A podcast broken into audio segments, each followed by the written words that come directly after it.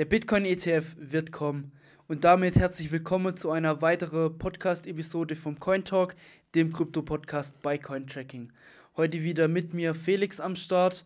Und ähm, ihr habt schon in der Begrüßung gehört, in der heutigen Folge soll es hauptsächlich darum gehen. Wir sind uns ziemlich sicher, dass der Bitcoin-ETF kommen wird. Ähm, vielleicht nochmal auch ganz kurz, um das zu erklären, für die, die es nicht wissen. Ähm, Bitcoin ETF ermöglicht im Endeffekt Institu äh, institutionellen und ähm, Großinvestoren, ohne jetzt wirklich sich eine Wallet machen zu müssen, ähm, irgendwie äh, über eine Exchange oder ähm, sonst wo sich Bitcoins zu kaufen, sondern die können dann ganz normal, wie sie sonst ihre anderen ETFs oder Aktien kaufen konnten, können sie dann halt in diesen Bitcoin ETF ähm, investieren.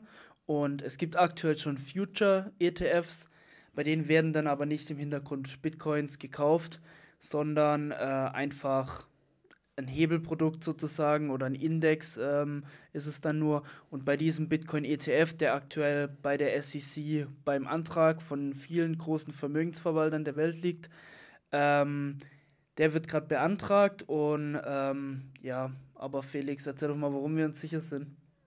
Ja, also ist, denke ich, auch nicht unbedingt oder es ist der Konsensus und es ist jetzt nicht unbedingt, sage ich mal, eine, eine Randmeinung, dass wir jetzt sagen, okay, es ist jetzt unbedingt was, äh, was äh, Kontroverses, dass wir jetzt sagen, okay, der Bitcoin-ETF geht durch.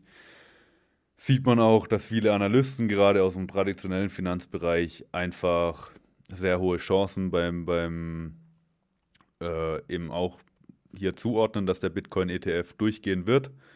Ähm, warum sind wir uns sicher? Ich glaube, es gibt zwei Hauptpunkte so ein bisschen. Ja, also einerseits natürlich, dass BlackRock hier, sag ich mal, die Speerspitze von allen Anträgen irgendwo, irgendwo darstellt. Und wenn man sich halt die Historie anschaut, wie viele Anträge BlackRock schon auf den ETF gestellt hat und wie viele halt dann wirklich durchgegangen sind, beziehungsweise ja, der, halt eine, der eine, der nicht durchgegangen ist von 595, dann kann man irgendwo mit schon sehr hoher Wahrscheinlichkeit ähm, sagen, dass der ETF durchgehen wird, auch wenn man ja. hier sich äh, anschaut, wie BlackRock mittlerweile halt ähm, auf der Regierungsebene auch verstrickt ist, äh, kann man sich einfach nur sehr, sehr, sehr schwer vorstellen, dass der ETF nicht durchgehen wird. Und Ganz kurz dazu noch, ich bin mir sicher, die würden keinen Antrag stellen. Die haben so eine weiße Weste mit ihren ETFs. Ja. Die würden keinen Antrag stellen, wenn die sich nicht zu 100% sicher wären oder ziemlich sicher wären, dass der durchgehen wird. Also sie mussten jetzt auch nochmal von der SEC äh, ein paar Anpassungen in ihrem Antrag vornehmen ähm, und haben den jetzt im Endeffekt wieder eingereicht. Allein, dass die SEC hier die Anträge nicht direkt abschmettert und sagt, okay, ihr müsst hier halt äh, und, und sag ich mal, den, den ähm, BlackRock in dem Fall entgegenkommt und sagt, okay, ihr müsst jetzt hier da und da noch ähm, ein paar Änderungen vornehmen, dass wir das Ding im Endeffekt durch, durchlassen können, ähm, war auch schon mal ein positives Zeichen. Dann haben auch nochmal viele Analysten ihre, ihre Wahrscheinlichkeit nach oben äh, angehoben für die Genehmigung des ETFs dann. Genau, und eben der zweite Punkt, warum wir uns auch sicher sind, ähm, ich glaube, viele haben es auch gesehen in, äh, in der kürzeren Vergangenheit beim XRP-Kurs wo eben äh, ein Gerichtsurteil eben stattgefunden hat, wo eben den XRP halt einfach zugesprochen wurde, dass das, was sie gemacht haben, halt äh, nicht illegal war, weil die SEC war da eben anderer Meinung. Und ähm, irgendwie spielt das halt alles in dieselbe Ecke mit rein. Das gibt jetzt diese, erhöht halt einfach die, die Wahrscheinlichkeit für den Bitcoin-ETF wirklich nochmal immens. Also den, der SEC wurde halt auch ähm, damit sehr stark auf die Finger geklopft und auch gerade von der Regierungsseite kamen jetzt viele Stimmen hervor, die halt gesagt haben, okay, Krypto ist an sich pro-amerikanisch, das, was ihr, was die SEC im Endeffekt halt macht, äh, ist halt im Endeffekt, ja, diese, sag ich mal, linke, linke Agenda. Da haben wir ein paar aus, aus der Ecke, die halt wirklich einfach Krypto scheitern wirklich sehen wollen und, und da auch gar keine, ja, gar keine Möglichkeit zur Diskussion oder zum Kompromiss offen lassen. Ähm, da zum Beispiel die Elizabeth Warren, die wirklich halt Krypto im Endeffekt tot sehen wollen. Ähm, aus ja, kann man sich fragen, was hier die Gründe dahinter sind. Ähm, selbst wenn man jetzt irgendwie auf der linken Seite des Spektrums eher ist, sage ich mal, Krypto an sich ist relativ unpolitisch, außer für die Leute, die halt wirklich äh, ja, die ganze Sache unterdrücken wollen oder unterdrücken wollen, dass die Leute frei mit ihrem Geld ja. machen können, was sie wollen. Ähm, das hat jetzt hier überhaupt auch nichts erstmal mit Regulierungen oder sonstiges zu tun. Hier kann man sich immer streiten, wie weit Regulierungen sinnvoll sind und auch wir sind der Meinung, denke ich, dass sie äh, zu einem gewissen Maße sinnvoll sind. Auch wichtig. Auch wichtig, aber hier muss man halt auch immer sehen, jetzt äh, gerade viele Leute kommen jetzt auch immer hervor und sagen, ja, wir brauchen mehr Regulierung mit dem, was alles ähm, in den letzten Jahren oder im letzten Jahr vorgefallen ist. Und dann sage ich halt immer, okay, gerade FTX. FTX war reguliert, äh, nicht ja. nur in den USA, sondern auch in Europa mussten die ein eigenes Unternehmen anmelden, das extra nochmal von der, von der BaFin äh, geprüft wurde, äh, damit die ihr, Heb, äh, ihr, ihr, ihr Hebeltrading anbieten konnten. Ähm, und ja, es ist trotzdem halt hops gegangen und man fragt sich echt, was, was macht ihr überhaupt auf, auf der Seite? Ähm, sollte man sich wirklich genau. mal die, die Frage stellen, aber ansonsten. Ja, ja, aber es soll auch gar nicht so sehr darum gehen. Sein, ja. ähm, genau, dass du jetzt äh, nicht so sehr abschweifst. Ähm, soll eher darum gehen, okay, wir sind uns sicher, wir wollten jetzt euch auch einfach nur noch mal die Facts hier ein bisschen aufzählen, warum wir uns sicher sind. Ähm, aber worum es eher gehen soll, was passiert, nachdem der ETF bestätigt wurde, es freigegeben wurde und dann beispielsweise BlackRock ähm, einfach damit beginnen kann. Klar, es wird nicht so sein, dass der ETF äh, bestätigt wird und dann wird der morgen, könnt ihr dann da einzahlen. Das äh, ist natürlich auch noch ein Aufwand für, für BlackRock oder so, das Ganze hinter den Kulissen noch richtig aufzustellen. Das wird dann auch noch eine Weile gehen, aber Okay, wir wollen uns heute hauptsächlich die Frage stellen, was passiert, nachdem der ETF bestätigt wurde. Und ähm, ich denke, wir hatten da schon ziemlich einen Teaser zum, zu den aktuellen, im Vergleich zu den aktuellen Bitcoin-Preisen. Ähm, es war nämlich so, dass bei Cointelegraph auf Twitter wurde letztens ähm, gepostet, okay, Bitcoin, e SEC bestätigt Bitcoin ETF. Und dann Bitcoin erstmal 10%, 15% gepumpt. Und ähm, im Nachhinein hat sich herausgestellt, es war ein Praktikant, der wurde von einer Drittpartei ähm, bezahlt, damit er diesen, diesen Tweet veröffentlicht.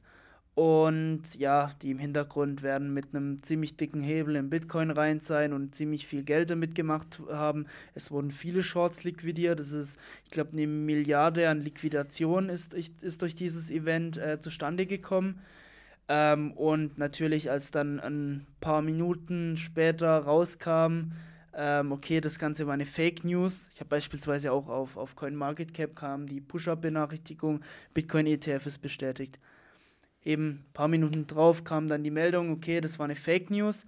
Und dann ist Bitcoin zwar abverkauft worden, aber was extrem positiv ist, ist erstmal finde ich, dass durch diese News ist Bitcoin erstmal gepumpt, extrem positiv eigentlich. Und dass nachdem die Fake News rauskam, bei, solchen Events ist es oftmals so, dass es dann wirklich ähm, dieser, äh, der Preis wieder nach unten geht und deutlich tiefer als vor dem Event am Ende landet. Und das war nicht der Fall.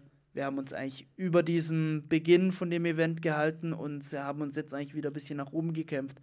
Und extrem positives Ereignis, würde ich sagen, zu den, im Vergleich zu den aktuellen Preisen einfach nur. Ja, also was, wie ich das Event gesehen habe, war einfach, dass die, was ich mir auch davor schon gedacht habe, dass die Wahrscheinlichkeit unterschätzt wird vom allgemeinen Markt, dass der ETF erstens durchgehen wird und dann gleichzeitig die Erwartungen zu niedrig waren, was es für eine Auswirkung auf den Bitcoin-Preis haben wird, falls der ETF dann oder wenn der ETF dann auch wirklich live geht. Äh, und hier hat man einfach gesehen, dass viele Leute dann direkt FOMO gekriegt haben, reingekauft sind. Klar, vieles waren dann auch eben, wie du sagst, Liquidation das ist dann in Zukunft vielleicht auch einfach anders und die Leute sind jetzt eher vorsichtiger mit, mit Shorts äh, zu platzieren, gerade wenn sie jetzt ähm, auf gut Deutsch gesagt äh, jetzt erstmal hops genommen wurden. Und Genau, hier ändert sich in Zukunft auf jeden Fall. Man kann es jetzt nicht in Zukunft eins zu eins so projizieren, dass wir sagen, okay, wir, wir werden jetzt äh, dann auch beim, beim Bitcoin-ETF dann so pumpen, wenn er wirklich dann announced wird. Gerade jetzt durch das Ereignis selber denke ich, dass wir einfach, wie wir jetzt auch sehen, wir sind direkt wieder auf neue Hochs trotzdem gelaufen. Wir stehen jetzt gerade aktuell. Ähm, heute ist der 23.10. Ähm, über dem Höchstpreis, wo eben die News von Cointelegraph äh, rauskam und haben uns wieder komplett zurückgekämpft. Also hier, das bestätigt auch irgendwo die These, okay, es war einfach, äh, die Erwartungen werden jetzt anders da eingepreist, die mit dem Bitcoin-ETF äh, einhergehen. Und meine Erwartung ist, dass wir halt bis zum ETF auch, ähm, es sind jetzt noch ein paar Monate, voraussichtlich eben Januar, Februar, ähm, wo der ETF durchgehen wird, wenn es nicht nochmal nach hinten verschoben wird. Ähm, aber ja, ich denke bis dahin, gerade dann, wenn es nochmal knapper wird zum, zum, zu der möglichen Deadline, werden wir Bitcoin pumpen sehen. Und wenn dann wirklich der ETF genehmigt wurde, denke ich, werden wir schon erstmal ein bisschen Abverkauf sehen. Nicht krass, ähm, aber der Unterschied zu vielen anderen, sage ich mal, ähm, Ereignissen die wir so im Kryptomarkt oder auch bei Bitcoin, Bitcoin schon hatten, ist hier wirklich, dass wir eine, meiner Meinung nach, ähm, eine direkte Auswirkung, sobald die Produkte live sind, auf die Nachfrage haben. Ja. Ähm, hier ist natürlich immer. Man ist, ist halt auch einfach so, weil halt eben für Gruppen oder Institutionen, die aktuell nicht die Möglichkeit haben, so einfach ähm, Bitcoin zu kaufen, weil man muss sich, okay, für, für uns Otto-Normalverbraucher oder als ähm, Person ist ja irgendwie, okay, ich erstelle mir eine Wallet, zahle auf eine Exchange was ein und kaufe das und schicke es vielleicht dann auch auf meine Wallet drauf, so.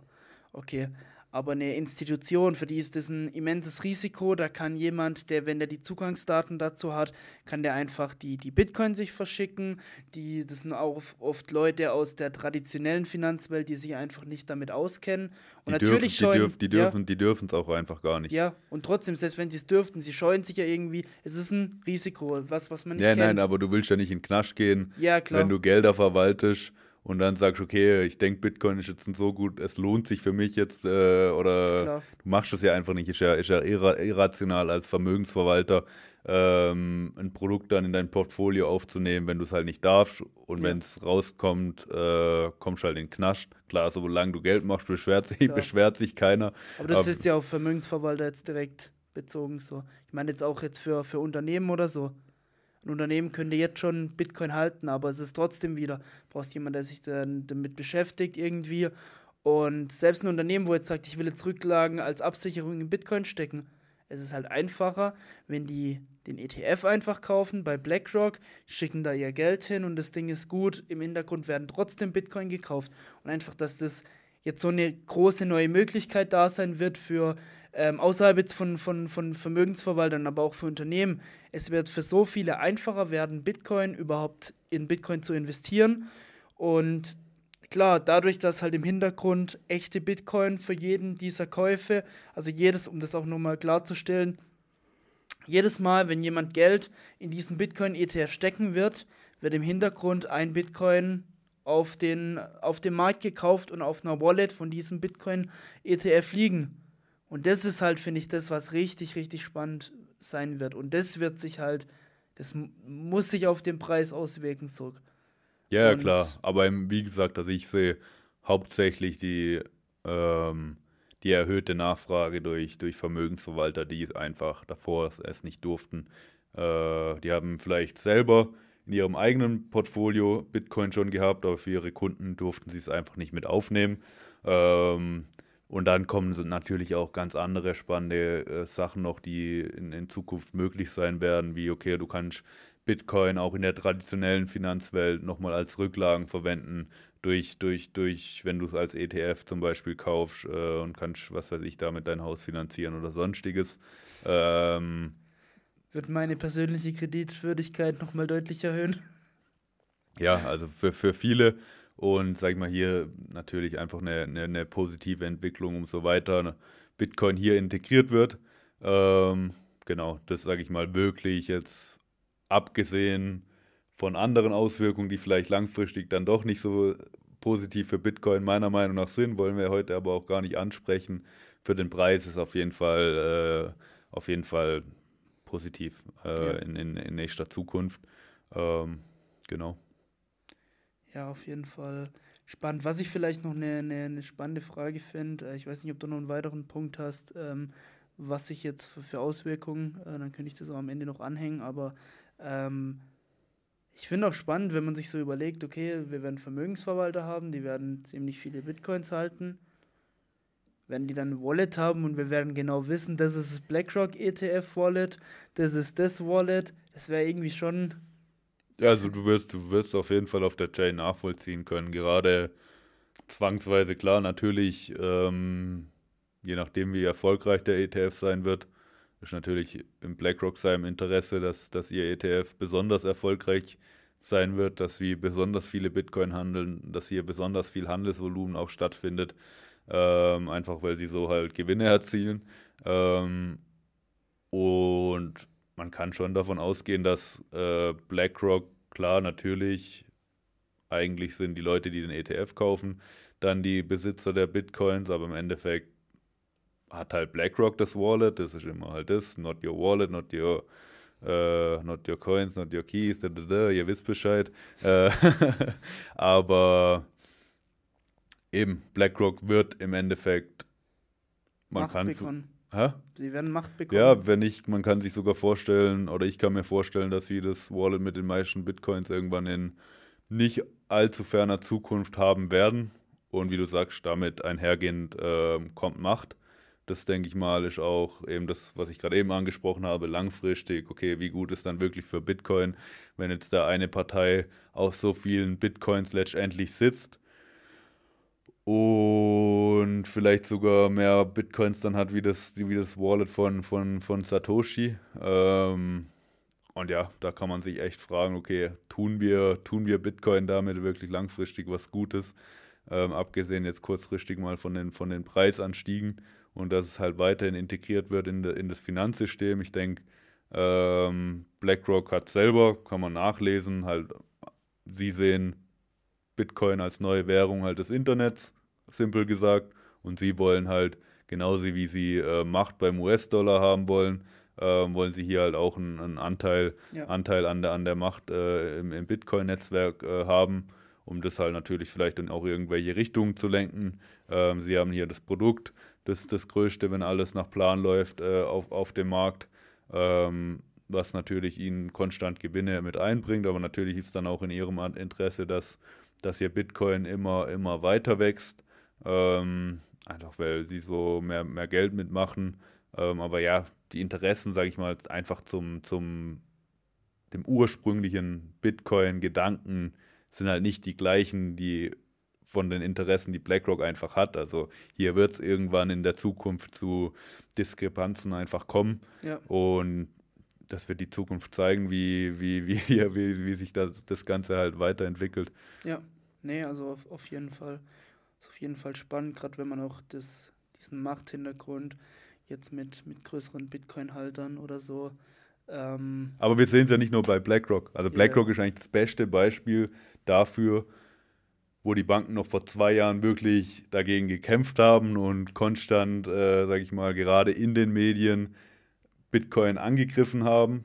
Auch Jetzt selbst, findet halt selbst der Greenwashing halt mit Bitcoin statt einfach. Se selbst der, der CEO eben, Larry Fink von, von BlackRock. Und jetzt sehen wir nicht nur bei BlackRock, beim, sag ich mal, eigentlich der größten Entität im, im, im Finanzwesen, sondern auch zum Beispiel bei, bei regionalen Banken bei uns, äh, wo sie jetzt einfach sagen, okay, wenn die Leute daran interessiert sind und wir können es sowieso nicht mehr aufhalten, dann nutzen wir das halt dann, für uns. Dann nutzen wir das halt ja. für uns. Das ist eine, was Neues. Die Leute springen drauf an, au, drauf auf. Sie wechseln von Euro in, sage ich mal, diese, diese digitale, digitale, äh, dezentrale Währung. Und wir können im Endeffekt davon, davon profitieren platzieren uns vielleicht auch selber nochmal, wenn wir früh genug drauf aufspringen, wie jetzt in BlackRock im Vergleich zu anderen, äh, nochmal noch mal einfach, äh, haben einfach die attraktiveren Produkte, können somit auch nochmal äh, mehr Kunden vielleicht für uns gewinnen.